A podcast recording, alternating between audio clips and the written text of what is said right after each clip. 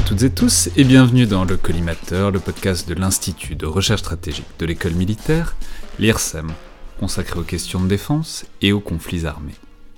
Je suis Alexandre Dublin et aujourd'hui pour parler des tirailleurs sénégalais, en lien avec le film Tirailleurs sorti début janvier mais aussi bien plus largement, j'ai le plaisir de recevoir Anthony Guyon, enseignant, historien euh, des tirailleurs, puisque vous avez publié il y a quelques mois chez Perrin un ouvrage intitulé Les tirailleurs sénégalais de l'indigène au soldat de 1857 à nos jours. Je préciser aussi que vous êtes un des artisans et euh, le coordonnateur du pôle histoire de l'excellent site nonfiction.fr. Donc bonjour, bienvenue dans le collimateur. Bonjour, merci beaucoup Alexandre. Alors, je vais simplement dire qu'évidemment, euh, il y a un lien avec le film euh, pour cette émission, mais pas non plus gigantesque. Euh, pour être très transparent, je peux dire aux auditeurs, ça fait un moment qu'on tournait autour de cette émission, parce que j'avais beaucoup apprécié le livre quand il est sorti au printemps. Et en même temps, c'est souvent un peu comme ça quand il s'agit de livres d'histoire militaire, c'est-à-dire j'ai souvent envie d'en faire une émission, et puis il y a la plupart du temps, il n'y a pas vraiment d'urgence euh, sur le moment, surtout qu'on était bien occupé avec l'Ukraine à, ce moment-là. Et donc, on en avait parlé ensemble et on s'était dit qu'on pourrait euh, faire l'émission autour de la sortie du film, début 2023, un peu comme un prétexte, quoi. Pour autant, on va pas non plus euh, axer l'émission autour de ça du tout. D'abord parce que je peux dire que je l'ai vu et Bon, personnellement, j'en suis pas dingue non plus, même si je comprends le projet et l'intérêt qui est très appréciable. Je trouve pas non plus que c'est une réussite totale euh, d'un point de vue aussi bien cinématographique qu'historique, même si euh, le front et surtout l'arrière sont très bien filmés. On peut signaler que c'est en partie euh, grâce à Michel Goya, qui fait même une apparition à l'écran qu'on peut saluer pour un petit rôle, mais qui n'est pas sans importance dans le cadre du film. Euh, mais surtout parce que au-delà du film, le sujet est bien plus large euh, que ce moment euh, de l'histoire de la Première Guerre mondiale et que les tirailleurs sénégalais, c'est une vraie et importante page de l'histoire militaire de la France contemporaine qui pose plein de questions, non seulement sur la composition des armées françaises et, de, et leur efficacité, mais aussi au-delà sur la relation entre la France et son empire colonial et sur la manière dont les pouvoirs politiques et militaires ont pensé euh, le rôle et l'identité des armées euh, dans leurs diverses composantes. Alors on va en parler parce que c'est au fond ça je crois le plus intéressant, mais j'aurais peut-être aimé commencer par parler un tout petit peu du film. Vous, avez, êtes intervenu euh, quelques fois dans les médias ces dernières semaines, parfois sous l'angle normal mais un peu relou aussi de, l'historien qui dit ce qui est vrai et pas vrai. C'est normal d'avoir ce rôle de censeur et puis en même temps il y a peut-être plus intéressant que ça que de traquer les détails dans le film. Mais donc j'aurais aimé savoir d'abord ce que vous en avez pensé, puis plus largement peut-être replacer euh, ce tirailleur euh, dans une séquence historique et mémorielle où on s'attache à parler euh, de plus en plus de ces unités, de ces tirailleurs sénégalais, ce qui est peut-être l'un des mérites principaux du film, je crois. Oui, en effet, vous avez raison, c'est vrai que ça faisait un moment quand on est autour de l'émission, et finalement le moment est assez opportun. Alors je précise qu'il y a deux conseillers historiques hein, sur, le, sur le film, on, oublie beaucoup de le dire, peut-être parce que Michel Goya est très en vue en ce moment.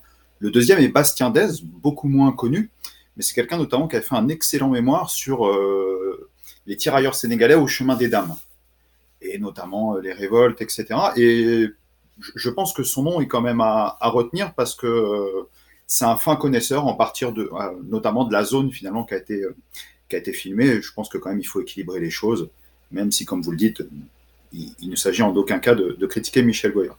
Moi, le film, j'ai, j'ai assez apprécié. Bon, peut-être que ça vient aussi de ma, conception de l'histoire militaire. J'avais fait ma thèse sur l'entre-deux-guerres. J'avais essayé de fuir les combats, de me concentrer finalement sur ce qu'est la formation, ce qu'est la vie quotidienne d'un soldat. Et ce que j'aimais dans ce film, finalement, c'est qu'il est relativement sobre. Il n'y a pas de héros, il n'y a pas de victimes. Euh, en 1h40, on essaye quand même de montrer une palette d'hommes qui, qui, bien sûr, sera toujours restreinte. Mais ce qui est intéressant, c'est qu'on voit des tirailleurs qui sont euh, pourris, hein, entre guillemets, euh, qui raquettent les autres.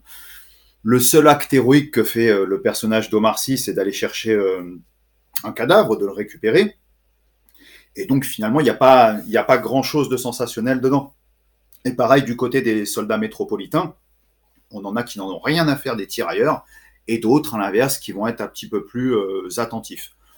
Sur les quelques détails, voilà, euh, j'avais cru comprendre qu'il y avait un problème au niveau des tenues. Ce n'est vraiment pas ma spécialité, mais si j'ai bien compris, euh, il fallait que la tenue soit de couleur moutarde. Donc, mais ça, vraiment, c'est pas moi qui l'ai relevé et je serais incapable de vérifier. Je crois aussi qu'à un moment, le lieutenant lance une offensive tout seul. un petit peu sur un coup de tête. Ça, il me semble que c'est peut-être un petit peu invraisemblable. Et bon, bah après, évidemment, est-ce qu'un père et son fils peuvent servir côte à côte, que ce soit dans les troupes coloniales ou dans les troupes métropolitaines? Voilà, ce sera le dernier axe, peut-être, le point qui pourrait paraître invraisemblable. Mais bon, c'est un axe narratif, je pense, qui est choisi. Là, euh, voilà, hein, je vais pas. Je, vais juste dire pour euh, dire euh, parce que vu que je l'ai mentionné, je, vais développer un peu. Je, suis pas fan. D'abord, je trouve qu'il y a plein de moments qui marchent pas, et puis je suis pas fan aussi du début du film où on a l'impression que les, les, sociétés africaines sont complètement statiques et qu'il se passe rien avant l'arrivée des Français qui viennent rafler des jeunes. Euh, et que bon, le, le, le, village où ça aurait jamais connu ni la guerre, euh, ni la conscription, etc. avant l'arrivée des Français de la Première Guerre mondiale. Je trouve que ça joue un peu sur, euh, bon, sur des, des idées un peu reçues. Enfin, je veux dire, c'est assez cohérent avec des idées reçues qui sont assez critiquables, je trouve. Mais au-delà de ça, bon, on peut dire c'est on en parle de plus en plus de ces tirailleurs parce qu'il y a eu des reconnaissances, des démarches de reconnaissance. Alors d'abord euh, de François Hollande, de Nicolas Sarkozy, puis de François Hollande, puis d'Emmanuel Macron. D'une manière générale, peut-être, est-ce que vous pourriez replacer le film disons dans la séquence mémorielle, euh, pas que mémorielle, puisque ça a des conséquences très réelles pour les derniers tirailleurs euh, et leurs familles, notamment en termes de pension, mais voilà, disons dans cette séquence où on se met à reparler peut-être de ces tirailleurs qui ont été pendant longtemps oubliés. Oui, euh, je pense que même avant Nicolas Sarkozy, je mettrais en avant euh, Jacques Chirac, même si ce n'est pas pour les mêmes soldats avec le film Indigène de Rachid Bouchareb, où il y avait déjà eu quelque chose qui a été fait. Finalement, on a une espèce de cascade, c'est-à-dire on s'est intéressé aux soldats maghrébins. Bon, bah, désormais, on est passé euh, sur les soldats africains, avec la question donc du dégel des pensions. Hein. Les pensions donc avaient été gelées au moment des indépendances, donc ça a été le premier geste. Après, il y avait une pétition à la fin du mandat de François Hollande pour que les tirailleurs présents en France obtiennent la nationalité française. C'est vrai que c'était des démarches administratives relativement lourdes, et c'est une petite fille de tirailleur qui avait un petit peu lancé l'initiative. Et c'est un des derniers gestes hein, de François Hollande, euh, la nationalisation de ces, de ces 28 hommes. Donc ils obtiennent la nationalité française. Et le dernier geste, alors, qui a été fait du coup entre mardi et mercredi, comme quoi le pouvoir du cinéma est immense, plus que celui des historiens, c'est en effet euh, ces hommes, si vous voulez, devaient rester six mois en France pour toucher leur pension. Mais bien souvent, euh, ils n'ont pas les moyens avec cette pension de faire venir leur famille, même si ce sont dans la plupart des cas des arrière-grands-pères. La plupart ont fait et l'Indochine et l'Algérie. Donc là, désormais, en fait, ils peuvent repartir dans leur pays. On parle d'une quarantaine d'hommes, hein, euh, tout en touchant leur pension. C'est le dernier geste. On peut comprendre que ce soit des gestes qui pourraient paraître euh, relativement lents, mais là, on a quand même affaire à un film il y a la Gaumont, il y a Canal+, il y a France 2, il y a Omar Sy.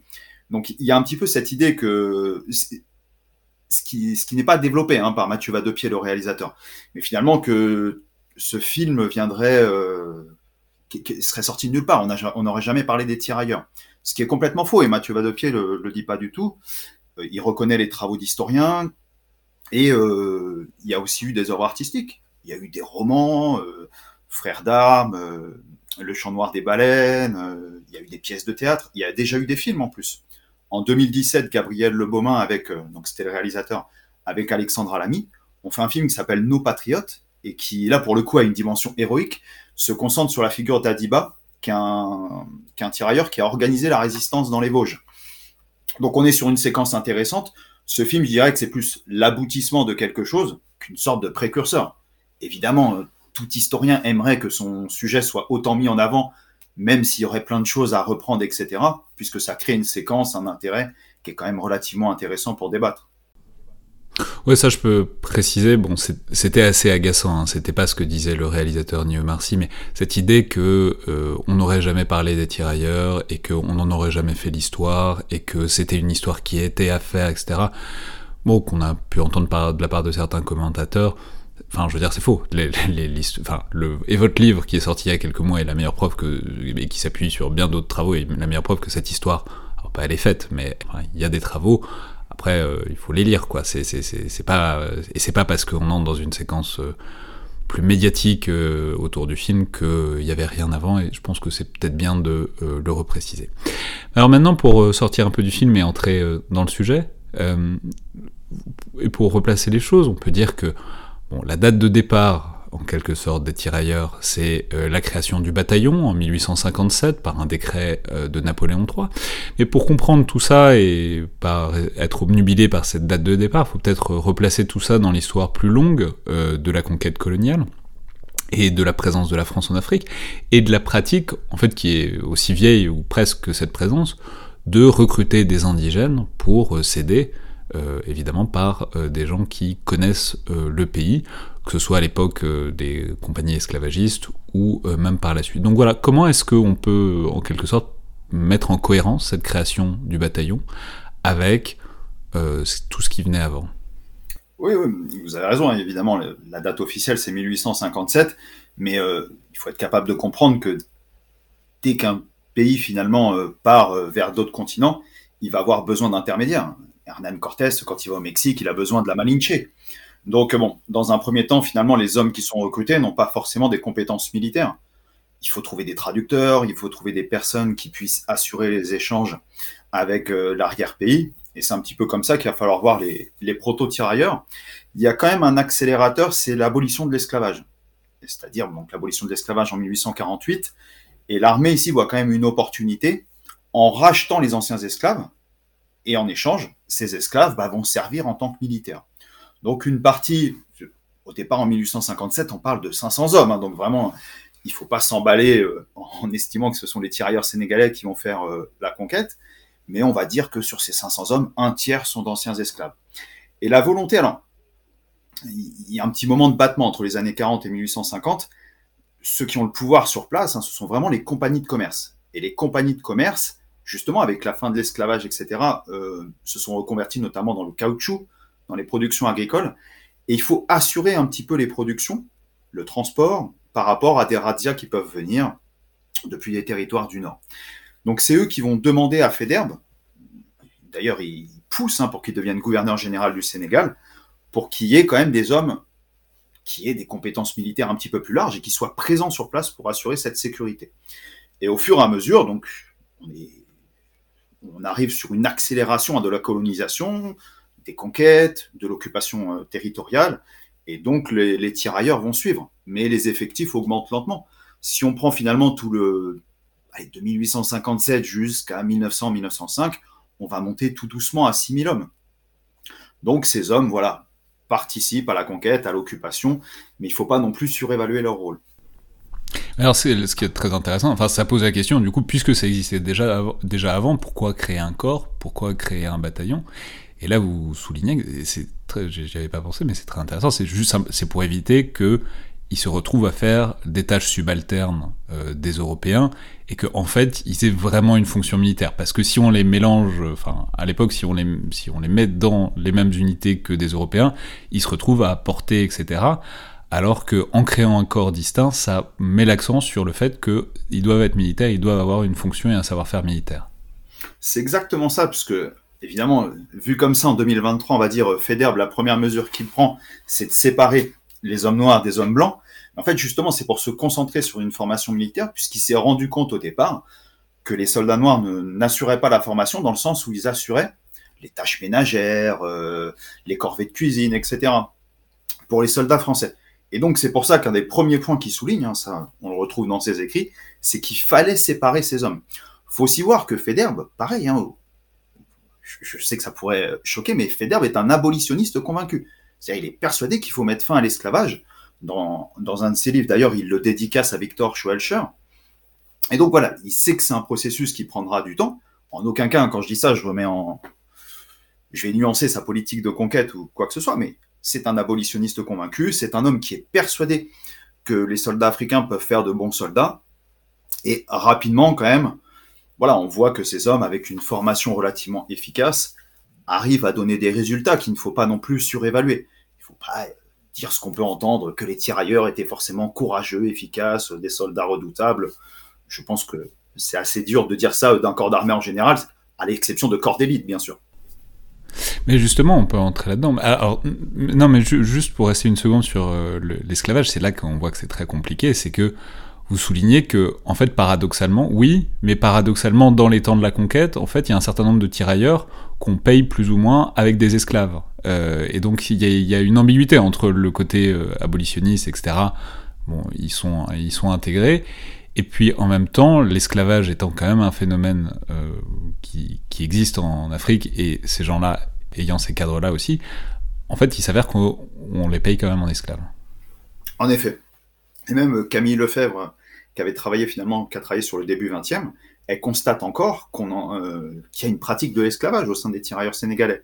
Et donc, certes, la solde, elle n'est pas très élevée, mais il y a des intermédiaires qui peuvent négocier pour avoir des esclaves. Par exemple, Mamadou Racinsi, donc, qui est le premier capitaine des tirailleurs sénégalais, euh, faut pas le voir comme un homme qui serait, euh, euh, qui serait complètement soumis aux Français.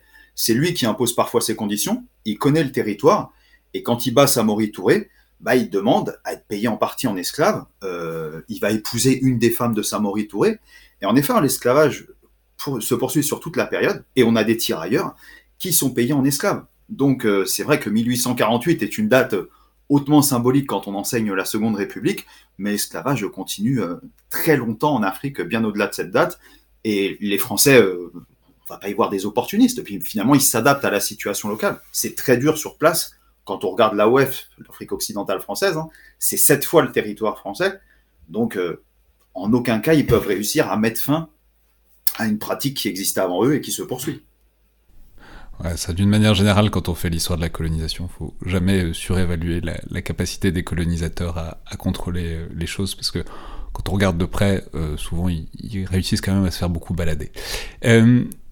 mais justement, vous, vous en parliez à l'instant, qu'est-ce que hum, puisqu'on veut en faire des soldats, qu'est-ce qu'on projette sur ces soldats? Qu'est-ce qu'on en pense? Qu'est-ce qu'on veut y voir? Qu'est-ce qu'on voilà Quelle utilité on pense que ces tirailleurs Alors d'ailleurs, on peut dire ils ont enfin ils acquièrent le nom de Sénégalais, mais ils viennent pas tous du Sénégal ni à la base ni à la fin. C'est juste qu'à un moment c'est le principal contingent, donc le nom le nom devient devient celui-là. Mais voilà, qu'est-ce que du côté euh, français, des pouvoirs euh, coloniaux, militaires, plus généralement, euh, qu'est-ce qu'on pense de ces soldats et qu'est-ce qu'on pense qu'ils peuvent apporter? Ah, euh, Oui, euh, voilà, je, pense que ça a été tellement répété qu'on ne va pas redire une nouvelle fois que les tirailleurs sénégalais ne sont pas forcément sénégalais, mais finalement on adapte ce terme générique à la fin du 19e. Et un soldat gabonais bah, peut être tirailleur sénégalais. D'ailleurs, ils ne sont pas forcément tirailleurs non plus dans le sens, ils appartiendraient à l'infanterie légère. encore une fois, il faut ramener ça par rapport aux chiffres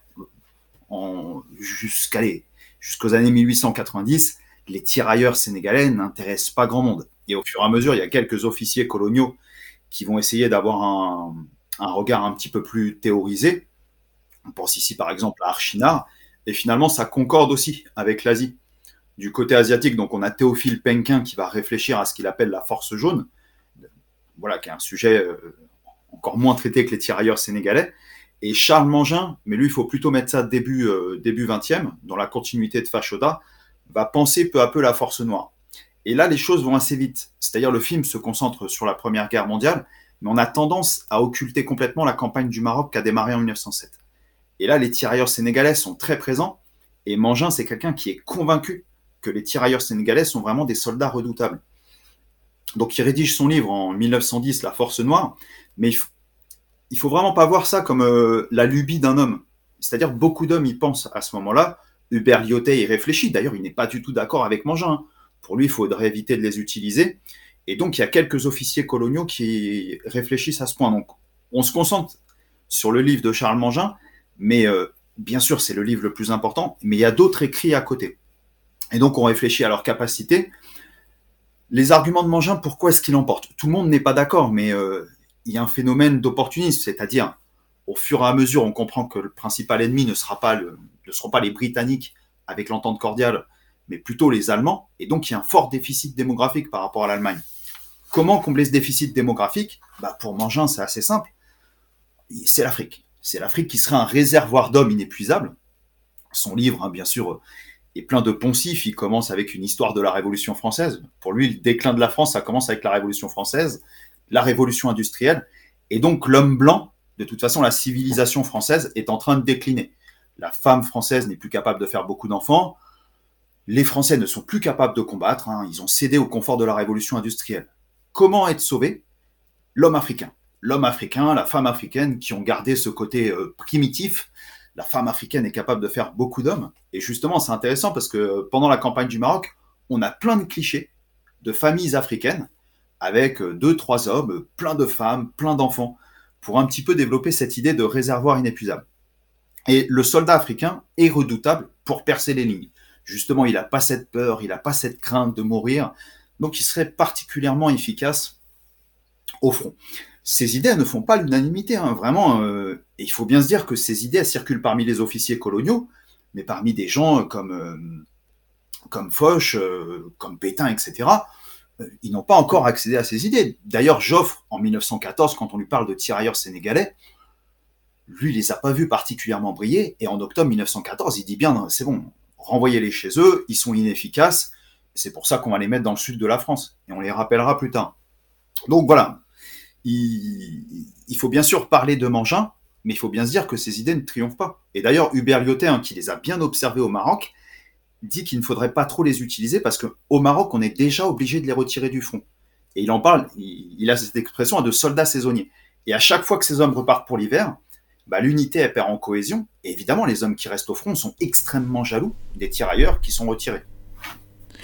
Alors, on va parler évidemment de la Première Guerre mondiale, mais juste j'aimerais m'attarder sur euh, vraiment la manière dont cette force-là, elle est conçue euh, à la veille de la Première Guerre mondiale et la manière dont elle fonctionne, parce que ça explique des choses. On peut dire, vous avez commencé à parler du climat, il y a, quelque chose de fort là-dessus, dans la manière dont les pouvoirs militaires français euh, les conçoivent, notamment parce que, alors ça, ça replace dans le cadre de la conquête et de la gestion euh, coloniale française, il y a quand même l'idée que en Afrique et dans les territoires coloniaux, ils sont moins malades, ils sont plus ou moins adaptés au climat, donc ils n'ont pas les problèmes que peuvent avoir des soldats européens. Et puis la, conséquence de ça, effectivement, ce sera que bah, il y a des endroits où il vaut mieux les faire combattre et il y a des endroits où il vaut mieux éviter de les faire combattre, notamment, on verra ça après, mais euh, la France, quand il fait froid, il faut, il faut les retirer du front. Quoi. Oui, et justement, c'est un point que j'ai pas euh, développé. En fait, Mangin dit qu'il s'adapte partout. La preuve, c'est qu'on a fait la traite atlantique. Donc, ils sont parfaitement adaptés euh, aux divers euh, climats euh, qu'on pouvait trouver en Amérique. Bon, c'est quand même méconnaître l'esclavage et la géographie américaine. Mais euh, à partir, on va dire, des années 1890, il y a déjà cette volonté de les envoyer ailleurs. Le tirailleur sénégalais pourrait s'adapter partout. Donc le premier endroit où on va les envoyer, déjà, il faut bien dire que ils vont dans toute l'Afrique, c'est-à-dire un tirailleur sénégalais qui serait à la frontière du Tchad actuel et qui est parti depuis le Sénégal ou la Côte d'Ivoire, ça fait quand même des milliers de kilomètres. Et on va les envoyer, par exemple, donc, à partir de 1895 à Madagascar, une présence qui sera relativement durable. Hein. Certains auront des relations, etc. Et il y a tout un travail intéressant qui a été fait sur cette question. Et le grand Grand Est, c'est le Maroc. Le, grand, le Maroc à partir donc, de 1908, et qui confirme les propos de Mangin, c'est-à-dire euh, on peut les utiliser partout. Et on va plus écouter Mangin que Lyotet. Ce qui fait que en 1914, on se rend quand même compte qu'ils ne tiennent pas le froid. L'idée de Joffre, c'est de les renvoyer chez eux vraiment. Mais bon, bah, l'année 1914 a été tellement sanglante, et ici je ne parle pas des tirailleurs sénégalais, hein. Je parle pour l'ensemble de l'armée française, il faut mobiliser tous les hommes. Donc on ne va pas renvoyer les tirailleurs sénégalais chez eux au prétexte qu'ils ne supporteraient pas le froid, on va les réutiliser à partir d'avril. Et c'est là que l'hivernage est théorisé. Et d'ailleurs, on arrive sur l'année 1915, hein. entre octobre 1914 et avril 1915, on pense déjà les utiliser sur la Somme et surtout aux Dardanelles, parce que ils, seraient euh, parfaitement aptes à s'habituer au climat des Dardanelles. Mais alors, et toute dernière chose, et après on va vraiment entrer dans, la Première Guerre mondiale, mais le... comment ils sont recrutés? D'où ils viennent? Euh, Et surtout, une fois qu'ils sont incorporés, qu'est-ce qu'ils font? C'est-à-dire, est-ce qu'il y a des carrières qui peuvent être, euh, voire longues et belles, etc. Ou est-ce que euh, ils, sont, ils restent toujours cantonnés, enfin il y a une sorte de plafond de verre, et pas forcément de verre d'ailleurs, euh, à leur euh, évolution de carrière. C'est-à-dire, d'une part, comment est-ce que est-ce qu'il y a beaucoup d'engagés volontaires, ou est-ce que c'est la conscription plus ou moins forcée? Et ensuite, une fois qu'ils y sont, est-ce qu'il il y a des vraies possibilités ou pas? Pour rebondir justement sur ce qu'on disait tout à l'heure sur le film, le film s'ouvre sur une séquence où on recrute par la force. Donc recrutement par la contrainte, une sorte de rafle. Évidemment, c'est lié au nombre d'hommes dont on a besoin. Euh, au milieu du 19e siècle, la force est très très peu employée, dans le sens où on n'a quasiment pas besoin d'hommes. Pour la Deuxième Guerre mondiale, on va utiliser 200 000 hommes. Donc plus on a besoin d'hommes, c'est mathématique, plus on va recourir à la force. Cependant, la France n'a surtout pas intérêt à, euh, à trop employer la force, puisque ça peut provoquer des révoltes, comme en 1915.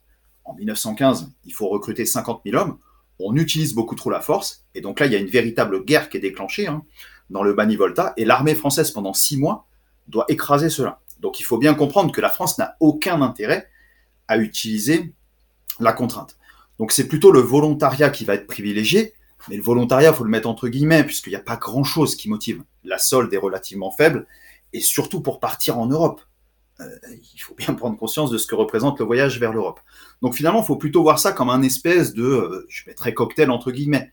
Donc il y a de la contrainte, il y a du volontariat, et très souvent, en fait, il y a de la négociation. C'est-à-dire, on s'entend avec les autorités villageoises pour fournir un certain nombre d'hommes. Et on espère que quand la commission de recrutement arrivera, que les autorités villageoises vont fournir le nombre d'hommes nécessaires par une sorte de négociation interne. Et ce qui est assez intéressant quand on étudie le recrutement de près, c'est qu'on est toujours à un taux d'inapte de 70-80%. Pendant la guerre et hors de la guerre. Ce qui veut dire que les autorités villageoises sont aussi un petit peu euh, intelligentes pour amener des hommes qui, euh, soyons honnêtes, n'ont pas le physique qui a été promu par Mangin.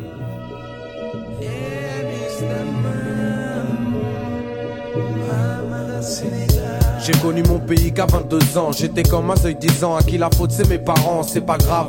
Je me rappelle plus jeune devant ma classe. Plein de questions sur ce teint bronzé, mais quelle est ma race N'associe pas ce prénom à celui de Marabout. Mon père est dans les bouts, moi je suis à l'aise dans un boubou. Quartier Mérina, rue Fisk, non gay. Aujourd'hui on met la famille sur disque. Pourtant né en France, mon esprit est au bled.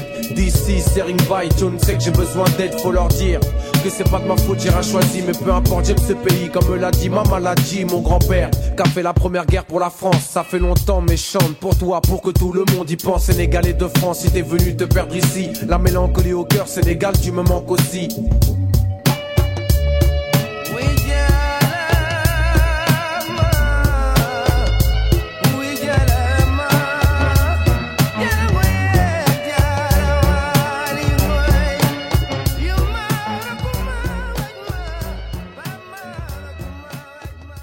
Et à la veille de la Première Guerre mondiale, est-ce que euh, donc il y a Mangin, il y a ces débats, mais ces débats au sein de l'institution militaire.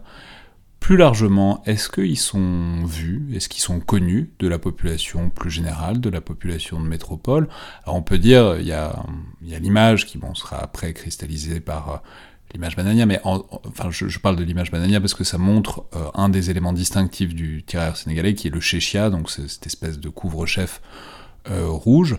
Est-ce que c'est déjà euh, des troupes qui sont, je ne vais pas dire médiatiques, mais qui sont en tout cas mises en avant pour la population française, ou est-ce que au moment où, se déclenche la Première Guerre mondiale, c'est des troupes qui sont encore un peu inconnues?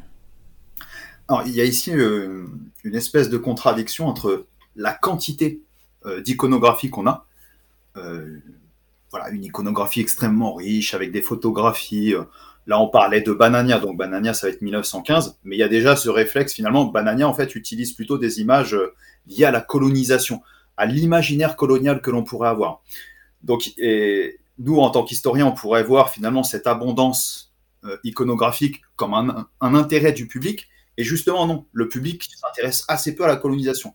Ils ne connaissent pas les tirailleurs sénégalais, euh, les colonies sont quelque chose quand même de relativement lointaine, donc on ne s'y intéresse pas.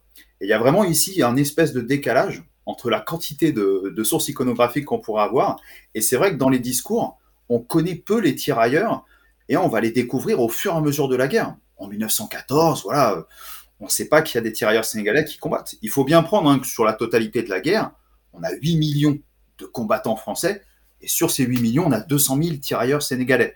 Donc, euh, quelque part, on ne les connaît pas, mais ce n'est pas anormal. Et donc, quand éclate la Première Guerre mondiale, comment est-ce que euh, ça se cristallise? Comment est-ce que on les utilise au tout début? C'est-à-dire, voilà, il y a ces tirailleurs. Comment est-ce que ça s'insère, disons, dans le grand plan euh, français, euh, capacitaire français?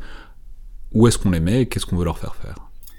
Pour le coup, la différence du plan E de 1937 qui prévoyait l'utilisation des tirailleurs dans la Deuxième Guerre mondiale en cas d'un conflit avec l'Allemagne, là, ils ne font pas du tout partie des plans de préparation. En revanche, ils sont au Maroc. Donc, dès euh, fin août, ils sont à 7, donc 7 euh, dans l'Hérault, hein, le sud de la France, et au fur et à mesure, ils vont arriver. Donc, eux sont les tirailleurs qui étaient au Maroc. Donc, ces hommes-là font plutôt bonne impression. C'est-à-dire, voilà, ils ont été habitués à combattre, euh, euh, mais bon, euh, ils vont pas être différents de l'armée française. L'armée française, en août-septembre 1914, prend des débâcles, donc évidemment, ils sont dedans, les pertes sont particulièrement élevées. Donc, dire que les pertes des tirailleurs sont particulièrement élevées en août-septembre 1914, ce n'est pas une anomalie. Ça suit l'armée française. En revanche, ceux qui viennent de Dakar, eux, ils vont arriver au cours du mois de septembre, donc ils n'ont aucune expérience, ils n'ont pas du tout eu le temps d'être formés. Et eux font une impression qui est assez mauvaise. Hein. Ils, se, euh, ils sont particulièrement déstabilisés au front et on se rend compte que ici la question de la langue est importante. Puisque, bon, bah, évidemment, euh, on ne se comprend pas entre Français et Africains. Bon, on imagine que dans le cadre d'une bataille, c'est encore plus compliqué, mais on ne se comprend pas entre Africains. C'est-à-dire, il y a plusieurs dialectes qui sont, euh, qui sont employés, et on parle notamment, dans le film, on parle le Peul, mais c'est plutôt le Wolof, le Bambara qui l'emporte généralement. Hmm. Et alors vous en avez parlé, mais c'est bon, mais on, comment dire, on revient sur ce fantasme climatique, quoi, enfin fantasme qui n'est pas totalement un et qui en même temps l'est. De bon bah voilà, il y a des climats où on peut mieux utiliser que les tireurs sénégalais que d'autres, et donc on les envoie euh, aux Dardanelles, le débarquement des Dardanelles donc de 1915, qui est euh, enfin une boucherie, qui est un échec euh, lamentable. Mais euh, voilà, dites-nous peut-être comment ça se passe, cette idée d'envoyer les tirailleurs sénégalais euh, dans cette opération. Donc, euh, bon, déjà, les tirailleurs sénégalais participent aux combats en Afrique, mais les combats en Afrique, finalement, il y a ceux du Togo, c'est fini dès, fin août 1914, et ensuite il y aura le Cameroun.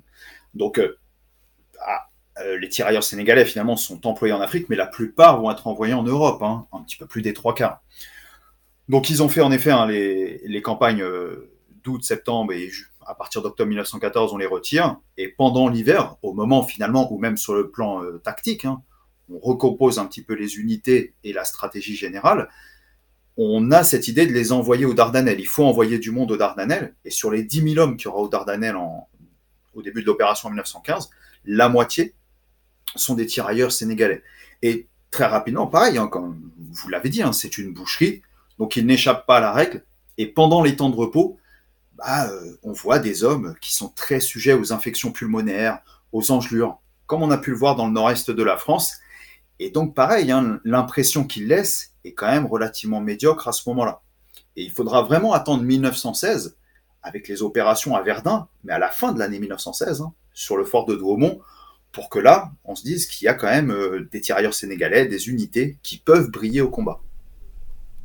Justement, comment est-ce qu'elles brillent Est-ce qu'elles brillent Est-ce que au moment où elles brillent, elles sont utilisées d'ailleurs de la manière dont on les pensait euh, Mangin, c'est-à-dire euh, avec cette idée que voilà, c'est des troupes de choc qui vont percer les lignes parce que on ne sait pas exactement pourquoi, mais euh, avec des fantasmes de toute évidence ratios très coloniaux. voilà, comment est-ce que quel est en quelque sorte le deuxième chapitre de cette première guerre mondiale pour les tirailleurs sénégalais après un début dont euh, on l'entend, on le comprend, euh, qui est un peu compliqué quoi. Oui, il faut vraiment attendre la fin de l'année 1916 pour qu'ils fassent leur preuve, mais encore une fois, euh, il ne faut pas détacher l'histoire des tirailleurs sénégalais. Finalement, c'est l'histoire de l'armée française. on ne peut pas imaginer que l'armée française est en train de prendre une débâcle et qu'il y aurait un bataillon de tirailleurs comme par magie qui arriverait à l'emporter quelque part. Donc, dans le cadre de l'année de Verdun, ils suivent l'histoire de l'armée française, et c'est vrai que Mangin prépare une contre-offensive pour la fin de l'année, et lui, euh, on peut dire tout ce qu'on veut de Mangin, mais c'est un fin connaisseur des tirailleurs, et lui, il est persuadé, hein, c'est pas un argument opportuniste, il est persuadé que ces hommes peuvent être efficaces au combat. Euh, les tirailleurs sénégalais, hein, leur histoire, c'est une histoire de fantassins. En aucun cas, dans la Grande Guerre, vous allez trouver euh, des masses de tirailleurs parmi les artilleurs. On est persuadé que ces hommes, pour des raisons que l'on imagine facilement sont incompétents dès que ça devient technique. On estime plutôt que, voilà, avec des armes relativement primaires, des armes à feu, attention, hein, en aucun cas ils chargent au coupe-coupe comme on pourrait l'imaginer avec l'iconographie, mais il faut qu'ils aient des armes relativement simples. Et comme on le voit d'ailleurs un peu dans le film Tirailleurs, hein, oui. en passe. Et, et du coup, bah, à la fin de l'année 1916, dans le cadre du plan qui a été mis en application par Mangin, ils parviennent à reprendre le. Alors, sur le fort de Douaumont, ils sont un peu moins nombreux, mais sur le fort de Douaumont, là, ils sont particulièrement nombreux. Et Mangin veut qu'ils soient utilisés plus en nombre. Donc, évidemment, il va y avoir toute une série de clichés. C'est vrai qu'ils étaient présents, mais euh, on salue leur présence lors du reprise du fort de, de Douaumont. Et c'est vrai que Nivelle, qui est en train de prendre la suite de Foch, est quelqu'un qui s'entend assez bien avec Mangin. Et donc, forcément, le rôle des tirailleurs sénégalais va être mis en avant. Et on pense forcément à eux pour ce qui est en train de se préparer en 1917. Et alors, donc dans ces grandes offensives de 1917 Alors, en 1917, hein, pour le coup, Nivelle l'a écrit. Euh, on parle souvent de chair à canon, etc., mais il euh, n'y a aucun historien désormais qui défend cette idée, puisque si on prend le chiffre, les pertes sont similaires. Mais c'est vrai que Nivelle l'a écrit, utiliser le sang noir pour économiser le sang blanc. Il l'a écrit. Maintenant, si on regarde dans les faits, bon, de toute façon, le chemin des dames est quand même quelque chose qui est assez violent, les pertes sont particulièrement élevées pour les tirailleurs sénégalais, Mangin sera qualifié dans la presse de boucher des Noirs, mais aussi pour les troupes métropolitaines. Et en fait, l'erreur qui a été la plus grande erreur, c'est que les soldats ont été. Euh, l'hiver est particulièrement rude. Hein. Les températures sont très froides, encore au mois d'avril quand on va lancer l'offensive, et on a retiré les tirailleurs beaucoup trop tôt du front. C'est-à-dire, il y a beaucoup de tirailleurs qui vont être évacués à l'infirmerie, et même certains vont mourir, alors que les combats n'ont pas commencé. Et ensuite, évidemment, dans les combats, les pertes vont être très importantes ici, pour les tirailleurs sénégalais, mais aussi pour les soldats finalement qui participent à l'offensive Nivelle.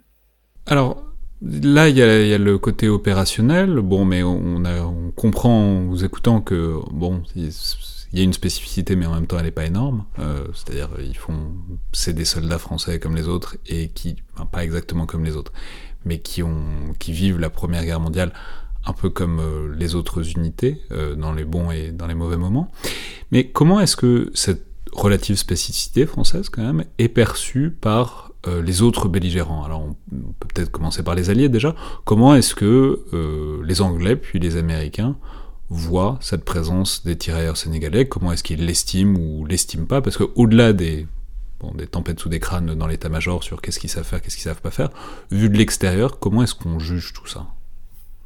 C'est vrai que dans le cadre du combat, finalement, ce que j'essaie de montrer, c'est que c'est globalement assez similaire, même s'il y a des points spécifiques. Mais euh, ici, c'est pas le combat en lui-même, c'est la question de la langue.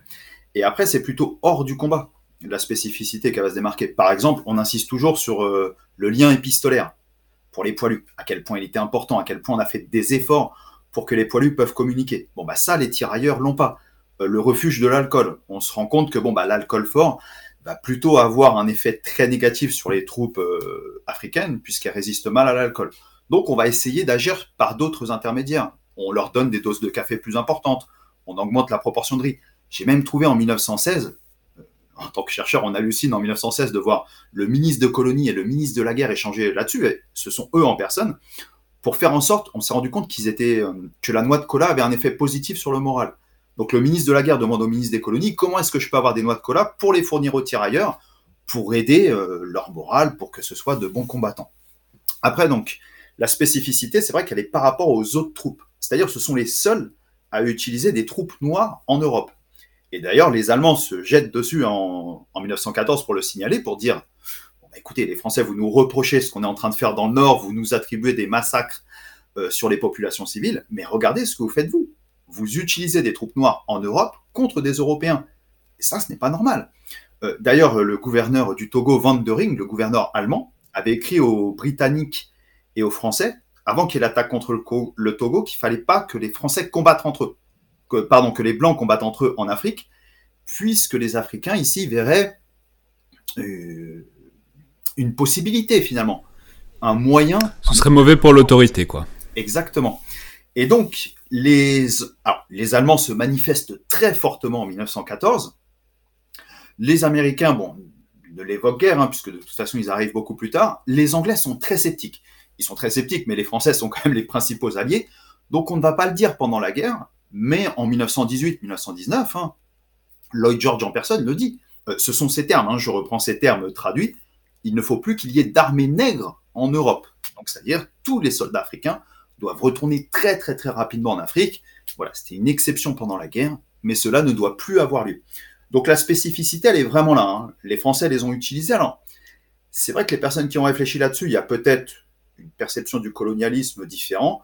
Et il faut aussi voir cet opportunisme démographique, c'est-à-dire euh, on est en infériorité démographique, on va utiliser l'empire. Donc il ne faudrait pas seulement dire que les Français ont une conception différente dans leur colonialisme, qui serait peut-être moins brutale que les Allemands qui ont commis évidemment le génocide des Héros et des Namas.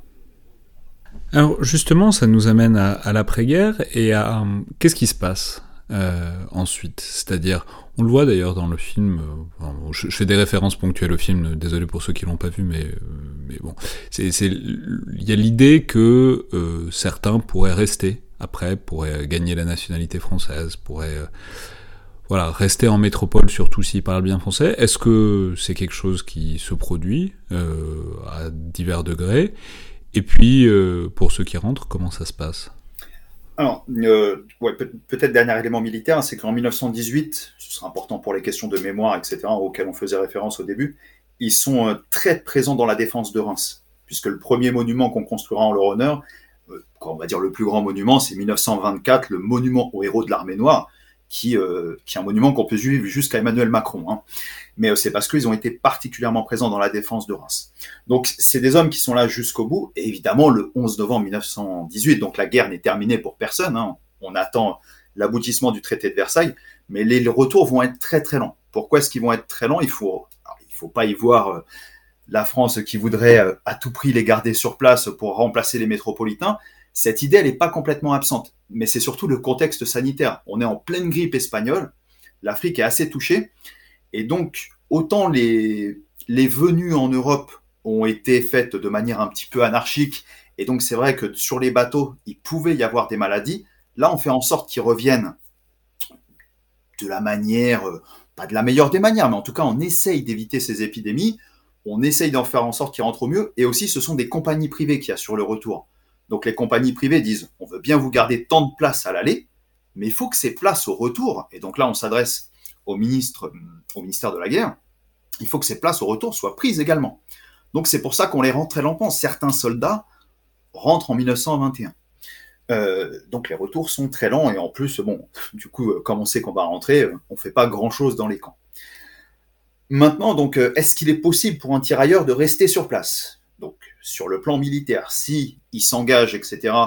Et donc, bon, de toute façon, les combats ne s'arrêtent pas en 1919 pour reprendre en 1940 il y a le vent, il va y avoir la guerre du Rif, il y a l'occupation de l'espace rhénan, avec une armée française quand même qui a perdu beaucoup d'hommes, euh, le pacifisme qui est en train de se développer, le service militaire hein, pour les métropolitains va diminuer, à, l'inverse, il va augmenter pour euh, les Africains, les Malgaches, les Indochinois. Donc on a besoin d'hommes. Donc s'ils s'engagent dans l'armée française, s'ils s'engagent sur une carrière longue, aucun souci. Maintenant, s'ils veulent rester en France, euh, vivre une histoire d'amour, puisque certains euh, ont rencontré des femmes françaises, mais vraiment c'est infinitésimal. Hein. Cet exemple est très très sporadique. Euh, ça reste très rare. Il y a une lettre secrète de Clémenceau qui a été faite, un, accord secret où il s'adresse au ministre de la Guerre, ministre des Colonies. C'est possible que ces hommes restent à quelques conditions. Est-ce qu'ils sont déjà sur une formation qui serait utile à la société française? Très très rare. Euh, dans le cadre d'un mariage, oui, mais il faut quand même qu'il y ait une enquête sur place pour voir si ce mariage est juste. En revanche, il y a quelque chose euh, qu'on ne veut surtout pas, c'est qu'un tirailleur sénégalais rentre en Afrique avec une femme française. Parce qu'il y a cette idée que la femme française sur place serait abandonnée, deviendrait euh, forcément une fille facile, etc. Et donc serait très négatif pour l'image de la femme française.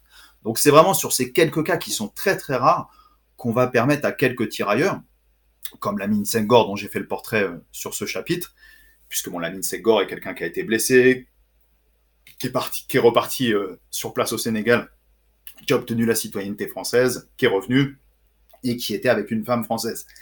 Mais vraiment, les cas restent quand même très rares. Ouais, mais ça renvoie aussi au développement d'un certain nombre de clichés qui apparaissent, enfin, qui se solidifient aussi là.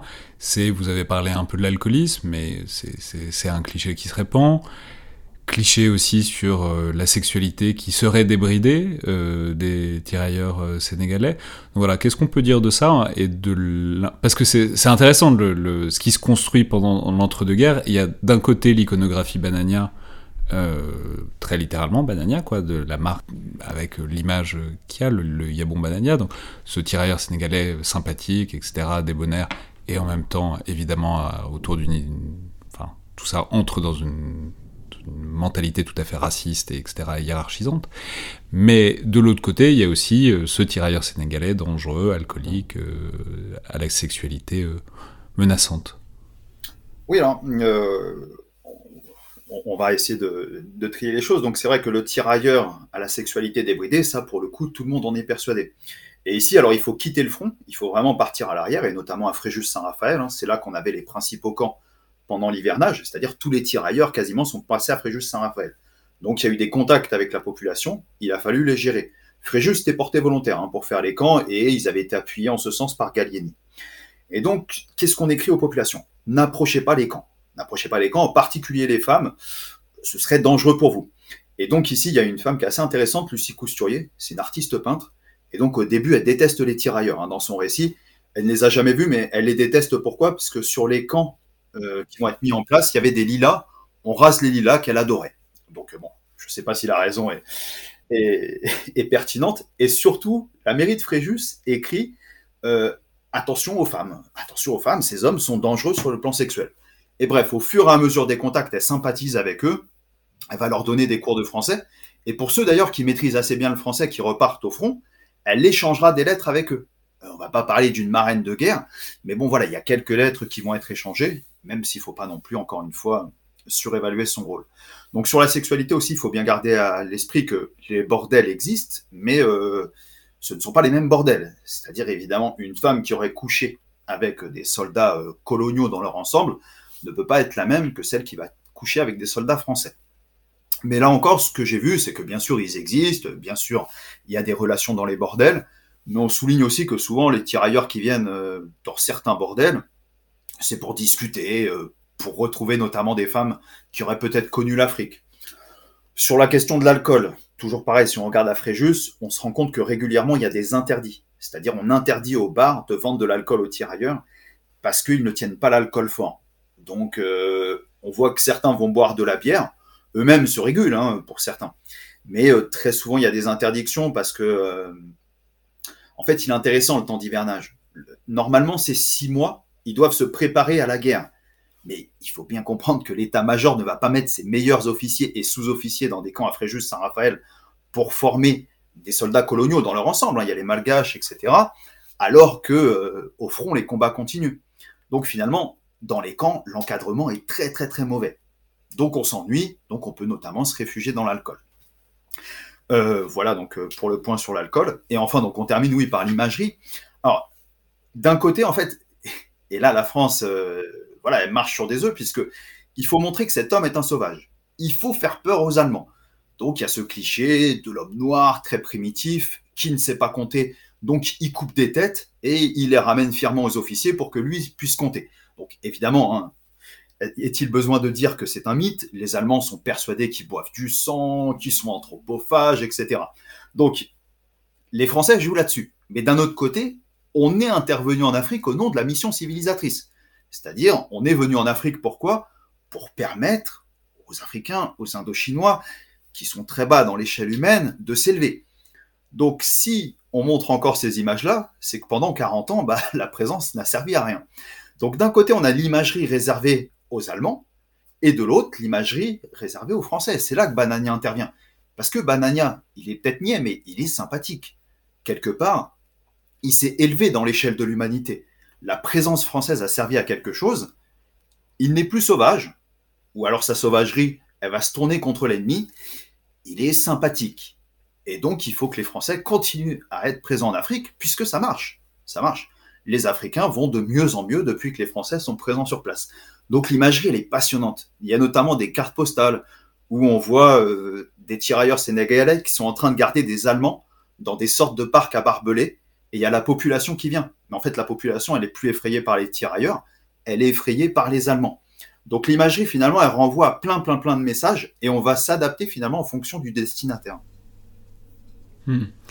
Et est-ce qu'il y a pu avoir... Euh, c'est euh, la fin du film, on voit un des protagonistes qui revient avec des médailles. Et c'est un peu la question que je vous posais déjà tout à l'heure, c'est est-ce qu'il y a eu des promotions? Est-ce que, est-ce que, en tout cas, il a pu être perçu dans les endroits où les conscrits étaient levés, quoi, enfin où, on recrutait, une promotion par l'armée, par la guerre, au lendemain de la Première Guerre mondiale? Parce que évidemment, ça, ou même avant d'ailleurs, mais évidemment aussi ça pose le décor pour ce qui sera après euh, le recrutement pendant la Seconde Guerre mondiale. C'est-à-dire, est-ce que la guerre, l'armée française apparaît dans cet entre-deux-guerres, et puis même éventuellement avant, comme une perspective, euh, disons, relativement, si ce n'est enviable, en tout cas, une possibilité d'acquérir un statut social différent? Alors, le statut social, évidemment, en France, ce sera euh, jamais possible. Au niveau des récompenses, on permet quand même qu'il y ait quelques récompenses pour le courage, etc. Ce qu'on va à tout prix éviter, évidemment, c'est qu'il y ait trop de promotions. Et surtout qu'on se retrouve dans une situation où un tirailleur sénégalais pourrait donner des ordres à un soldat métropolitain. Ça, on fera toujours en sorte que la situation euh, n'ait pas lieu. Pour les emplois réservés, alors il y a quelques emplois réservés, mais du coup, c'est dans les colonies. Quand on va retrouver en Afrique occidentale française, c'est vraiment des emplois subalternes, gardiens de parc, des emplois qui vont être très minimes dans la fonction publique. Et il faut aussi garder à l'esprit que euh, certains soldats africains, notamment quand on retourne, quand on s'éloigne du Sénégal, et donc plus on s'éloigne de la côte, plus on est dans des territoires où l'autorité métropolitaine, bah, elle est minime, plus on se retrouve dans la société et de soi-même, en fait, on n'a pas forcément envie d'un emploi qui aurait été donné par l'armée française. Donc d'un côté, bien sûr, ces emplois sont minimes, mais d'un autre côté, la société africaine permet euh, d'avoir euh, d'autres opportunités, bien sûr, qui sont peut-être d'ailleurs bien meilleures. Alors, on arrive maintenant au deuxième grand moment, qui est évidemment la Seconde Guerre mondiale. Alors, vous y avez fait un peu référence, mais là, pour le coup, euh, les, tirailleurs sénégalais ont un vrai rôle, en tout cas dans les plans, de la manière dont c'est conçu. Donc, voilà, quel est ce rôle? Et puis, aussi comment est-ce qu'il se heurte un peu à la réalité de, la campagne de 40 et, de la défaite française? Alors, ce qui est important, vous l'avez dit, j'ai fait ma thèse là-dessus, donc c'est tout l'entre-deux-guerres, puisque pendant l'entre-deux-guerres, ils sont partout. Euh, il y a un service militaire, pour le coup, euh, avec tirage au sort. Dans l'armée française, il n'y a plus de service militaire par tirage au sort. Mais on va l'appliquer dans certaines sociétés africaines. C'est vrai que le décret de 1919, il dit que c'est forcément un recrutement par euh, tirage au sort, mais le but, c'est qu'on ait le nombre d'hommes nécessaires. Par exemple, en Côte d'Ivoire, oui, le tirage au sort est appliqué, mais dans d'autres sociétés, ce qu'on demande, c'est qu'il y ait un nombre d'hommes qui arrivent. Donc, pendant tout l'entre-deux-guerres, l'Afrique occidentale française équatoriale française fournissent 8 à 12 000 hommes.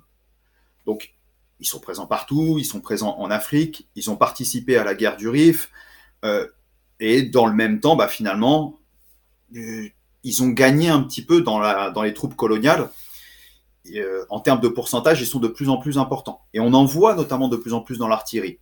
Et en fait, on a plutôt tendance à s'appuyer davantage sur eux que les Indo-Chinois et les Malgaches pour des raisons essentiellement géographiques. C'est-à-dire, il faudrait les faire venir de plus loin. Donc maintenant, ceci étant dit, en 1937, ils sont prévus dans les plans, c'est-à-dire on estime encore hein, que l'Afrique pourra fournir un certain nombre d'hommes, même si on n'est plus dans les idées de Mangin, l'idée de réservoir d'hommes, etc. Euh, elle a fait long feu quelque part. Et donc en 1940, ils sont présents, mais euh, il va falloir aller très très vite, c'est-à-dire entre septembre et juin 1940, on est prêt à mobiliser à peu près 150 000 hommes sur l'ensemble de l'Empire. Mais du coup, ici, hein, il y a aussi l'Asie qui est concernée. En tout cas, quand les opérations commencent, hein, c'est-à-dire en mai-juin 1940, on a 60 000 tirailleurs sur le territoire français. Et donc la guerre commence assez mal euh, pour eux à l'image de l'armée française, hein, encore une fois. Mais là, pour le coup, il va vraiment y avoir une spécificité, puisque Hitler, il avait notamment écrit, il est persuadé que les tirailleurs sénégalais étaient présents dans l'occupation de l'espace rhénan. Ce qui est faux, il y avait essentiellement des Malgaches et des Marocains, mais du coup, lui, fustige les bâtards rhénans, c'est-à-dire les hommes qui sont nés, il dit de viol, bien sûr, il y, en a, il y en aurait eu quelques-uns, mais aussi de relations consenties, c'est-à-dire d'Allemandes avec des troupes coloniales qui ne sont pas forcément d'Afrique subsaharienne, et donc en mai-juin 1940, surtout en juin 1940, pardon, généralement les tirailleurs sénégalais dans plusieurs endroits, parmi les prisonniers, hein, sont retirés des prisonniers et ils sont exécutés. On estime à peu près 1500 à 3000 morts. Et donc c'est terrible. D'ailleurs, Jean Moulin, Jean Moulin, s'il porte une écharpe, c'est qu'on lui a demandé de signer un papier comme quoi c'était des tirailleurs sénégalais qui s'en étaient pris à la population civile, alors que c'est les Allemands évidemment qui avaient fait ça, et lui avait refusé de signer le document, et c'est là qu'il avait cassé une bouteille et qu'il avait tenté en fait de s'égorger.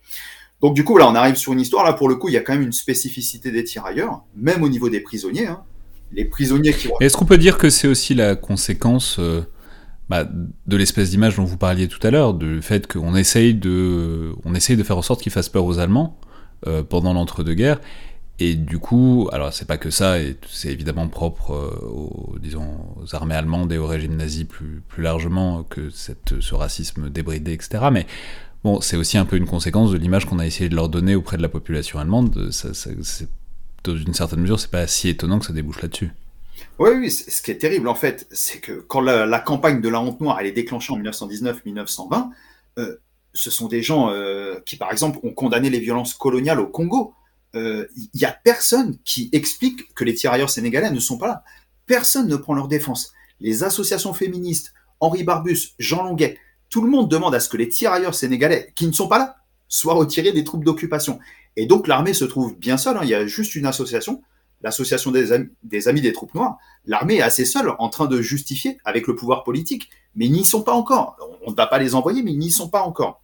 Donc quelque part, oui, ils ont été pris un petit peu à leur propre piège avec cette campagne du tirailleur sénégalais. C'est une campagne, hein, la honte noire, c'est pas qu'en Allemagne, c'est-à-dire en Angleterre, aux États-Unis, en France, dans les milieux que j'ai dit, hein, l'ensemble des milieux, on dit mais attendez, ce n'est pas possible. On ne peut pas laisser des troupes aussi barbares au milieu de la population civile allemande. Et quelque part, oui, bah, ça se retourne en 1940 donc contre les tirailleurs avec cette campagne qui est terrible. Et d'ailleurs, même au niveau des prisonniers, hein, les prisonniers euh, noirs ne vont pas être ramenés en Allemagne, on va les laisser en France dans les fronts de Stalag, puisque évidemment ce serait euh, toucher à la pureté de l'Allemagne que d'amener de tels soldats sur place. Nous étions au fond de l'Afrique, gardiens jaloux de nos couleurs, quand sous un soleil magnifique, retentissait ce cri vainqueur, en avant, en. C'est nous les Africains qui arrivons de loin venant de nos pays pour sauver la patrie. Nous avons tout quitté par engourbi foyer, et nous gardons au cœur une invincible ardeur car nous voulons porter haut et fier le beau drapeau de notre France entière. Et si quelqu'un voulait nous séparer, nous saurions tous mourir jusqu'au dernier Battez tambour à nos amours. Pour le pays, pour la patrie, mourir au loin, c'est nous les Africains. Pour le salut de notre empire, nous combattons tous les vautours. La faim, la mort nous font sourire. Quand nous luttons pour nos amours, en avant, en avant, en avant. C'est nous les Africains qui arrivons de loin, venant de nos pays pour sauver la patrie. Nous avons tout quitté par engourbi foyer, et nous gardons au cœur une invincible ardeur car nous voulons porter haut et fier le beau drapeau de notre France entière. Et si quelqu'un voulait nous séparer, nous saurions tous mourir jusqu'au dernier. Battez tambour à nos amours. Pour le pays, pour la patrie, mourir au loin, c'est nous les Africains. Bon, après la défaite, il y, y, a le temps de l'occupation, et puis plus généralement, c'est là que c'est intéressant, c'est de changer d'échelle et de voir tout ça à l'échelle de l'Empire français. Et là, on peut dire que c'est tout à fait intéressant parce que l'Empire français, il est clivé en quelque sorte. Il y a euh, les territoires coloniaux qui obéissent encore à, Vichy et à Pétain. Et puis, il y a aussi, euh, ben, on peut dire, la France libre, elle est essentiellement basée à Brazzaville, quoi. Euh, et c'est donc essentiellement là qu'ils recrutent, en tout cas dans un premier temps, c'est pas, pas à Londres. donc voilà, comment est-ce que ça se passe en quelque sorte? Comment est-ce que bah, les tirailleurs sénégalais se divisent dans une certaine mesure, mais voilà, comment est-ce que ces deux France qui s'opposent euh, font appel en quelque sorte au vivier colonial? Oui, c'est vrai que je me rappelle d'un cours de licence qui s'appelait Les armées françaises dans la Seconde Guerre mondiale. Bon, bah là, c'est pareil, hein, les tirailleurs sénégalais, on l'a dit, ils étaient là en juin 1940. ils sont dans l'armée de Vichy. Hein. Dakar, au départ, fait le choix de Vichy. Donc forcément, ils sont de ce côté-là. Et bah, Félix Eboué, le gouverneur du Tchad, qui pour le coup, à la fin de l'été 1940, lui rejoint la France libre, bah, du... Alors, c'est un des points qui est très intéressant pour la Seconde Guerre mondiale, c'est que depuis tout à l'heure, en fait, on parle des soldats d'AOF principalement. Puisque les soldats d'AOF, bien sûr, étaient utilisés sur place, mais euh, ils ont moins été envoyés en Europe. Bon, bah là, pour le coup, dans le cas de la France libre, la France libre va essentiellement recruter, donc dans l'actuel Tchad, ou Bangui Chari, Congo, pardon, Centrafrique actuelle, euh, Cameroun. Et du coup, c'est eux, hein, c'est Rick Jennings qui avait écrit ce livre qui s'appelle La France libre fut africaine. Alors, ça ne veut pas dire que toute la France libre est africaine, loin de là, mais si on prend par exemple, allez, 1942-1943, la France libre, c'est 70 000 hommes, la moitié vient de l'Empire. À Birakem, vous avez 3700 hommes, les deux tiers sont des soldats issus des colonies. Et donc finalement... Alors ça, faut peut-être dire un, faut peut-être dire un mot de Birakem euh, plus largement, c'est-à-dire de l'épisode, parce que c'est évidemment un des plus beaux faits d'armes de la France libre, et euh, du coup, et, bah, au moins pour moitié, euh, le fait de, de, ces soldats africains. Donc peut-être replacez-nous à la fois l'événement, la bataille, et puis sa signification, quoi. Donc la bataille de Birakem, hein, c'est mai-juin 1942, donc on est sur des effectifs, on a parlé de 3700 hommes, on estime que les troupes italiennes et allemandes sont à peu près 10 fois supérieures. Donc ça va être une défaite hein, de l'armée française, mais pourquoi est-ce qu'on dit que c'est leur principal fait d'armes? C'est qu'ils vont tenir quasiment trois semaines. Donc trois semaines à tenir cette position, et ce qui va permettre en fait aux Britanniques de se réorganiser sur El Alamein, et on va pas dire que c'est euh, grâce à Birakem que El Alamein a remporté, mais en tout cas c'est une des conditions qui leur a permis de se réorganiser, et une condition majeure. C'est-à-dire, on peut pas. Euh, on le dirait bien avec plaisir, quand même, pourquoi pas. Oui, oui, bien sûr. Et il y a d'autres éléments, hein, bien sûr. Mais en tout cas, sans Birakem, El Alamein aurait été très, très, très compliqué. Et finalement, la victoire d'El Alamein est aussi permise par ça, et permise en partie par les troupes, euh, par les troupes africaines, qui sont assez nombreuses. On pense à Georges Nkoudokou, par exemple, qui est, qui est mort dans le cadre de ces combats. Et du coup, c'est vrai que ces troupes-là sont particulièrement présentes pendant la campagne de Libye, et du coup, bah, quand on est en train de se réorganiser, mais là, c'est ce que vous disiez tout à l'heure, le moment où on va. Qui est-ce qu'on choisit? Giraud, De Gaulle, etc. Donc, on est en train de se préparer éventuellement pour l'opération ville Et là, bon, bah, il y a un premier blanchiment des troupes peut-être sur lequel on reviendra, mais en tout cas, les troupes africaines vont être particulièrement nombreuses pour pouvoir opérer donc depuis le Maghreb et reprendre au fur et à mesure le sud de la Méditerranée et débarquer en Provence. Ouais, mais alors là, c'est extrêmement intéressant parce que donc y a, on on commence l'opération Torche donc euh, en Afrique du Nord, et puis après il va y avoir donc les deux débarquements, le débarquement de Normandie et le débarquement de Provence. Euh, et ça, bah alors c'est très intéressant parce que effectivement, euh, ce que vous nous indiquez dans votre ouvrage, c'est que ils sont très présents dans l'opération Anneville, et paradoxalement dans l'opération Overlord, peu ou pas, euh, notamment parce que c'est les Alliés qui refusent. Donc expliquez-nous peut-être ce décalage entre euh, ces deux débarquements et, plus largement leur importance euh, militaire dans la reconquête, disons, de la France. de toute façon, dans, le cadre de l'opération Overlord, les Français sont relativement peu présents, donc forcément, de toute façon, les troupes noires ne sont, pas du tout employées. En revanche, pour l'opération Anvil, c'est vrai que forcément, là, c'est la France libre, hein, donc bon, bah les, tirailleurs vont être particulièrement utilisés. Alors j'aimerais vous dire, hein, en tant qu'habitant de la Côte d'Azur, que l'opération de est quelque chose de phénoménal sur le plan militaire. Bon, c'est vrai que les opérations dans le sud ne sont pas, à part quelques exceptions, donc bien sûr pas la comparaison de la Normandie. Les soldats souffrent beaucoup de la chaleur. Hein. On est en août 1944 quand même. Et donc les tirailleurs sénégalais bah, sont particulièrement présents à ce moment-là. Et au fur et à mesure où on remonte euh, bah, vers le nord, on voit qu'il est en train de se dessiner, hein. donc les opérations se produisent en même temps, la campagne d'Alsace et éventuellement, pourquoi pas, la campagne d'Allemagne. Et là, c'est vrai que bah, le nombre de FFI augmente, ils rejoignent un petit peu ces troupes-là, et il y a cette idée de blanchiment des troupes. Alors quand on regarde les sources, pourquoi est-ce qu'on va mettre donc des FFI donc on va donner un uniforme aux FFI hein, qui n'évoluait pas dans la France libre à ce moment-là, quoi, qui n'évoluait pas dans, dans le cadre d'unités militaires.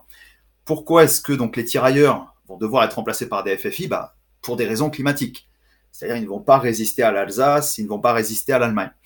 En revanche, on, a, on est vraiment assez pauvre sur le matériel, c'est-à-dire sur les armes, sur la tenue, et donc les tirailleurs se dévêtissent, donnent, donnent leurs uniformes au FFI.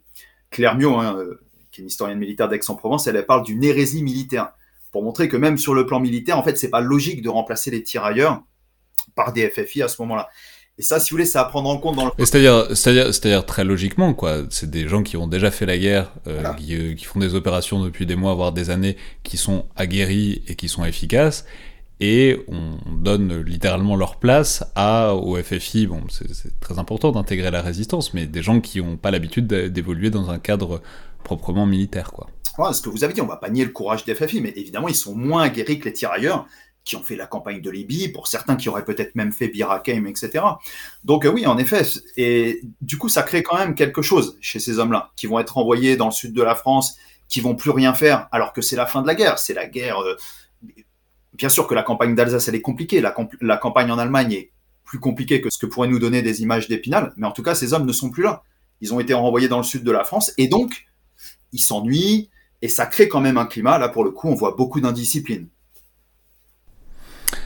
Ouais, bah alors ça nous amène peut-être à certains des épisodes qui sont les plus euh, problématiques et les plus contestés, enfin les plus, en tout cas les plus difficiles de cette histoire des tirailleurs sénégalais. C'est euh, notamment en décembre 44. Alors ça, c'est pas en, métropole, c'est pas loin de Dakar. C'est euh, le massacre, euh, on a appelé ça pendant longtemps les événements euh, de, de Tiaroy. Alors peut-être euh, racontez-nous parce que c'est aujourd'hui quand on parle de cette histoire des tirailleurs sénégalais, c'est bon il y a l'idée, on lui a fait un sort au début qu'on n'en parle pas, c'est une histoire qui n'est pas faite, mais il y a l'idée aussi qu'il y a des événements particulièrement criminels de la part de l'armée française contre ces tirailleurs sénégalais qui avaient pourtant sauvé la France, et euh, ça c'est cité comme l'exemple disons paradigmatique de ça avec des effets de concordance aussi sur d'autres massacres qui ont été faits en contexte colonial au moment de la libération, on peut penser à Sétif Gelma, etc. Mais bon, pour cet épisode-là, expliquez-nous peut-être euh, de quoi, il, de quoi il retourne. Oui, vous avez raison, il faut aussi le replacer dans le cadre de la colonisation, il faut le replacer dans le cadre de multiples éléments. Hein. Donc, euh, ces hommes-là hein, sont d'anciens, euh, prisonniers, hein, des, des tirailleurs sénégalais évidemment. Ils ont été réunis, donc il faut bien sûr en fait les navires. Alors, en plus, il y a beaucoup de débats entre les historiens, c'est quand même quelque chose d'assez violent. Donc, euh, bon, moi, je m'appuie principalement sur Martin Moore, qui avait fait sa thèse euh, là-dessus sous la, direction d'Elika Mbokolo. Il a fait une vidéo là sur le site de la PAG qui dure 15 minutes et vraiment, il nous donne tous les éléments. Donc, je renverrai vers lui, qui est vraiment un, spécialiste qui a, qui a, travaillé sur les archives. Donc, en fait, en novembre 1944, hein, ces hommes sont à Morlaix, en Bretagne. Il s'agit en fait de les payer. Il y a différentes primes à verser, euh, des salaires, des primes de captivité, euh, d'autres éléments. Tous ne sont pas payés. Certains refusent déjà d'embarquer, donc ça commence dans de mauvaises conditions. Le bateau part euh, vers Casablanca, et après Casablanca, donc il va aller vers Dakar. Et à Dakar, donc il y a un camp qui s'appelle Tiaroy, qui a une quinzaine de kilomètres. C'était un camp de formation de ces soldats. C'est important en fait l'étape à Casablanca pour la suite. Donc ces hommes doivent partir, c'est-à-dire ils sont démobilisés, ils doivent rentrer chez eux. Sauf que les sommes ne sont pas versées. Et pour euh, beaucoup, ils estiment que de toute façon, s'ils partent, ils ne seront jamais payés. Donc, euh, il y a toute une série euh, d'événements le 1er décembre 1944. Euh, alors, le problème, c'est que les sources, évidemment, sont essentiellement des sources françaises qui estiment que bon, les soldats, quoi, les tirailleurs se seraient rebellés, donc ils vont être réunis dans euh, la cour le 1er décembre 1944. Il y a une troupe en face de 1200 hommes. Après des tirs euh, en l'air, des tirs de sommation, on ouvre le feu. Et donc, alors, pourquoi c'est assez violent en ce moment sur les historiens et que c'est un événement mémoriel très, euh, très traumatique C'est que longtemps, en fait, le chiffre qui a été donné était de 35 morts. En fait, il y a deux chiffres qui ont été donnés, 35 et 70 morts. Et depuis longtemps, en fait, on retient quand même le chiffre de 70 morts.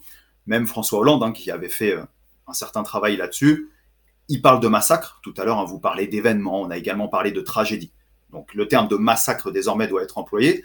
Et on parle de 70 morts. Mais si on suit Martin Moore, lui dit c'est 70 morts, voire plusieurs centaines. Et euh, bon, bah là, évidemment, en tant qu'historien, soit on a la version euh, très radicale, c'est-à-dire il nous faut des sources, il nous faut des sources qui nous parlent du chiffre, on peut extrapoler le chiffre, et lui, en fait, il voit plusieurs indices. C'est-à-dire, en fait, pendant l'étape de Casablanca, il se rend compte que quand il regarde les différentes sources, il y a 300 hommes qui disparaissent à peu près. Bon, j'ai plus le chiffre exact en tête, en tout cas plusieurs centaines. Et sur place aussi, il se rend compte qu'il y a des journaux de marche, il n'arrive pas à retrouver, notamment ces journaux de marche. Il lui manque en fait plusieurs sources, il comprend pas pourquoi. Et lui, il m'a dit ça, il a un sentiment d'historien. Alors, euh, on peut faire confiance quand même à quelqu'un qui a autant travaillé sur les sources. que voilà, il faudrait creuser l'ensemble, qu'il y aurait plus que 70 morts. Et si on prend donc, encore une fois, hein, il y a beaucoup de personnes qui sont sur place, qui font un, un, travail assez intéressant du côté du Sénégal, du côté français. Il faudrait un gros travail archéologique pour pouvoir retrouver les différentes dépouilles. Certains pensent avoir localisé les différents sites pour pouvoir arriver à un chiffre précis. Donc je crois que la bonne version, ce serait de dire qu'il y a au moins 70 morts, et il faut encore un gros travail de source pour pouvoir euh, établir l'ensemble assez précis. Puisque l'enquête, si vous voulez, qui a été menée après, on est à la fin de l'année 1944. Donc on est dans le cadre de la guerre, de la décolonisation, et donc bah, cette enquête, elle est plus ou moins bâclée, euh, il y a des versions qui vont l'emporter sur d'autres, il y a quelques interrogatoires de prisonniers qui montrent quand même qu'il y a beaucoup de contradictions. Alors c'est une période qui est compliquée, qui s'ouvre, parce que euh, c'est évidemment la période des, des, des décolonisations euh, progressives, et d'ailleurs on peut dire que, c'est presque un cliché, mais que euh, la présence de troupes coloniales, tirailleurs sénégalais et autres, dans les armées françaises au moment de la débâcle de 40 a probablement des effets de long terme sur les décolonisations, en termes d'affaiblissement de l'image de la puissance militaire française. Hein. Mais du coup, les tirailleurs sénégalais, ils ont une position un peu compliquée, quoi. De, enfin, c'est-à-dire c'est des troupes coloniales, c'est-à-dire c'est donc des troupes qui sont censées faire respecter l'autorité métropolitaine dans les colonies, dans cette période, qui va être la période de la quatrième République, où bah, en fait euh, la plupart des colonies vont se soulever euh, d'une manière ou d'une autre, euh, et ça va finir par aboutir à la fin dans les années 60. Donc voilà, comment est-ce qu'ils sont employés à cette période-là? Comme en quelque sorte le, bras armé de, l'Empire français c'est là que la, version longue est, toujours bien sur un podcast, c'est qu'on a vraiment, voilà, on donne pas les bons, les mauvais points. Là, on vient de dire que bon bah l'armée française avait quand même joué un rôle à Tiaroy qui est plus que douteux. Et on voit aussi que bah les tirailleurs sénégalais, les, les hommes colonisés, il n'y a pas de solidarité entre eux. Dès 1947, ils sont envoyés à Madagascar. On va les retrouver au Maroc. On les retrouve en fait, c'est le bras armé de l'empire. Et finalement, ils sont encore sur place. Hein. À Madagascar, on voit des massacres de tirailleurs, des massacres particulièrement violents, puisque des massacres faits par les tirailleurs. Euh, oui, alors il y, a eu quelques, il y a eu quelques massacres faits par les tirailleurs, mais il y a eu des massacres contre les tirailleurs par la population locale, notamment donc à Madagascar, au Maroc, même euh, même en Syrie. Et donc finalement, ces hommes sont vus comme le bras armé de l'empire. Donc d'un côté, ils sont pas pleinement reconnus par les Français, même si à partir des années 1950, les statuts vont être alignés. On va parler de soldats africains, et de l'autre, ils peuvent être vus comme donc des le bras armé de l'empire avec aucune solidarité. Ils sont 60 000 en Indochine. 60 000 et au début les Français craignaient vraiment qu'il y ait une espèce de solidarité entre les Indochinois et euh, les tirailleurs sénégalais. Elle n'a jamais eu lieu. Ils sont plus que 5 000 en Algérie, alors pour deux raisons. On craint beaucoup plus fortement une solidarité musulmane, puisqu'une partie des tirailleurs, pas tous, sont musulmans. Et aussi, on arrive sur la fin, vous l'avez dit, les pays sont en train d'obtenir l'indépendance. On comprend que les différents pays d'Afrique subsaharienne vont plutôt euh, se tourner là-dessus. Et d'ailleurs, on voit, c'est assez intéressant quand on parle avec d'anciens tirailleurs, ils sont appelés au fur et à mesure de la guerre d'Algérie. Et euh, bah, on leur demande, on leur demande est-ce que tu veux continuer à être dans l'armée française ou est-ce que tu veux rejoindre ton pays qui vient d'obtenir l'indépendance? Et donc là, vraiment, on peut trouver tous les types de situations. Et alors, comment est-ce que ça va aboutir cette histoire? Puisque effectivement, au bout d'un moment, bah, les pays vont accéder à l'indépendance, donc on mesure que bah, typiquement c'est difficile de garder des tirailleurs sénégalais euh, si, le Sénégal est plus français, euh, mais, mais, mais c'est pas le seul exemple. Donc voilà, comment est-ce que on arrive en quelque sorte sur les derniers euh, soubresauts de cette longue histoire des tirailleurs sénégalais qui aura duré à peu près exactement un siècle? Voilà, exactement. Bah, entre 1958 et 1962, hein, le corps disparaît tout doucement. Les derniers, ça va être les soldats guinéens dont certains, euh, on va les retrouver donc dans le sud de la France à Rivesaltes. Et voilà, donc le corps euh, s'éteint tout doucement, même si d'anciens tirailleurs vont devenir euh, des chefs d'État. Hein. Par exemple, Jean Bedel Bocassa avait servi dans la France libre. Et donc, on peut retrouver ces hommes dans les nouvelles armées indépendantes qui ont acquis bah, certaines compétences au sein de l'armée française et qui peuvent être particulièrement qualifiés pour participer à reconstruire les nouvelles armées nationales. Et on peut préciser que le, corps euh, qui était les troupes coloniales euh, deviendra euh, l'infanterie de marine. alors après, évidemment, c'est terminé, mais ça n'est pas terminé, puisque tous ces tirailleurs ont des parcours, et puis encore jusqu'au dernier, il, en y en a encore quelques-uns qui sont, qui sont encore en vie. Alors, on en a parlé un peu au début, mais comment s'installe en quelque sorte une sorte de mémoire? Comment est-ce qu'il s'organise ou pas? Et puisque on a dit que, alors c'est pas qu'on en ait jamais fait l'histoire, mais c'est certainement une histoire qui a été un petit peu oubliée, ou moins sur le devant de la scène pendant, pendant des décennies. Voilà, comment est-ce que, pourquoi, à votre avis, pourquoi est-ce qu'on a eu ce relatif oubli pendant quelques décennies de cette histoire des, tirailleurs sénégalais? Ah oui, ce relatif oubli, d'ailleurs, il faut bien souligner que il est en France, mais il est aussi dans les pays africains, puisque pareil, bah, ces hommes ont quand même servi, euh, ont quand même servi la France. Donc, euh, il faut aussi voir que bon, on l'a peut-être tout doucement évoqué avec la Deuxième Guerre mondiale, mais c'est qu'il y a des tirailleurs sénégalais qui ont combattu les uns contre les autres. On l'a vu dans le cadre de la Seconde Guerre mondiale, mais on a aussi des tirailleurs sénégalais, on le voit dans le film d'ailleurs au début, qui peuvent participer au recrutement, etc. Bref, c'est une histoire qui est assez traumatique. Donc côté français, finalement, la mémoire, on l'a dit, hein, elle commence dès le lendemain de la Première Guerre mondiale. Il y a plein d'associations qui veulent rendre hommage. Euh, si on prend euh, Adiba, donc le résistant des Vosges, hein, qui est mort en 1943, très rapidement, il y a des communes des Vosges qui lui rendent hommage. Donc il y a, vraiment ici eu un travail mémoriel côté français.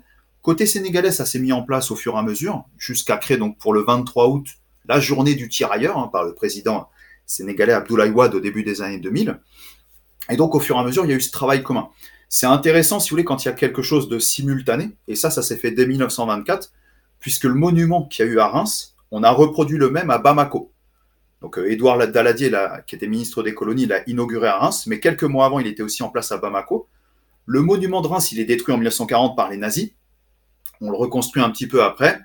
Et donc finalement, Emmanuel Macron est revenu sur place, je crois que ça doit être en 2018, avec euh, le président Keïta, donc, euh, qui, venait inaugurer donc, avec lui ce monument à nouveau. Et donc même ce monument, on voit qu'il est intéressant pour retracer l'histoire. Donc les tirailleurs n'ont jamais été oubliés. Euh, même si voilà, on peut avoir ce sentiment euh, qui, est tronqué. Après, il faut pas tout mélanger. Je crois que les personnes qui nous disent que cette histoire a été oubliée, on, peut les écouter, mais elles ont peut-être tendance à confondre les injustices, par exemple le gel des pensions. Bon bah voilà, le gel des pensions est incontestable, c'est-à-dire la pension a été cristallisée à partir du moment où le pays été indépendant, donc on était sur des sommes qui étaient minimes. Donc ça c'est vrai, bien sûr, il y a une injustice. Mais d'un autre côté, des gens qui n'avaient rien à voir ont fait ce travail de mémoire, euh, très vite, hein, les tirailleurs sénégalais aussi sont passés dans le volet culturel. En 1922, euh, chez Plomb, on a un roman qui s'appelle La randonnée de Samba Diouf et qui vient sur un parcours de tirailleurs qui est assez intéressant hein, entre l'Afrique, la France. Euh, on voit également son retour sur place. Très bien. Eh ben, merci beaucoup Anthony Guyon pour cette histoire des tirailleurs sénégalais. Donc je ne saurais trop évidemment recommander le livre euh, qui a derrière l'émission et voilà pour encore une fois pour euh, revenir sur cette idée que c'est une histoire qui n'est pas faite c'est une histoire qui est tout à fait faite et sur laquelle des gens travaillent. Et euh, il tient à chacun de se documenter mais notamment au travers de cet excellent livre donc publié l'an dernier chez Perrin Les tirailleurs sénégalais de l'indigène aux soldats de 1857 à nos jours. Merci beaucoup Anthony Guyon. Merci beaucoup Alessandre Dublin c'était donc le Collimateur, le podcast de l'Institut de recherche stratégique de l'école militaire. Je vous rappelle que toutes les remarques et commentaires et retours sont bienvenus par mail sur les réseaux sociaux de l'IRSEM, comme euh, notes et commentaires, notamment par les outils d'Apple Podcast ou de SoundCloud. Merci à toutes et tous, et à la prochaine fois.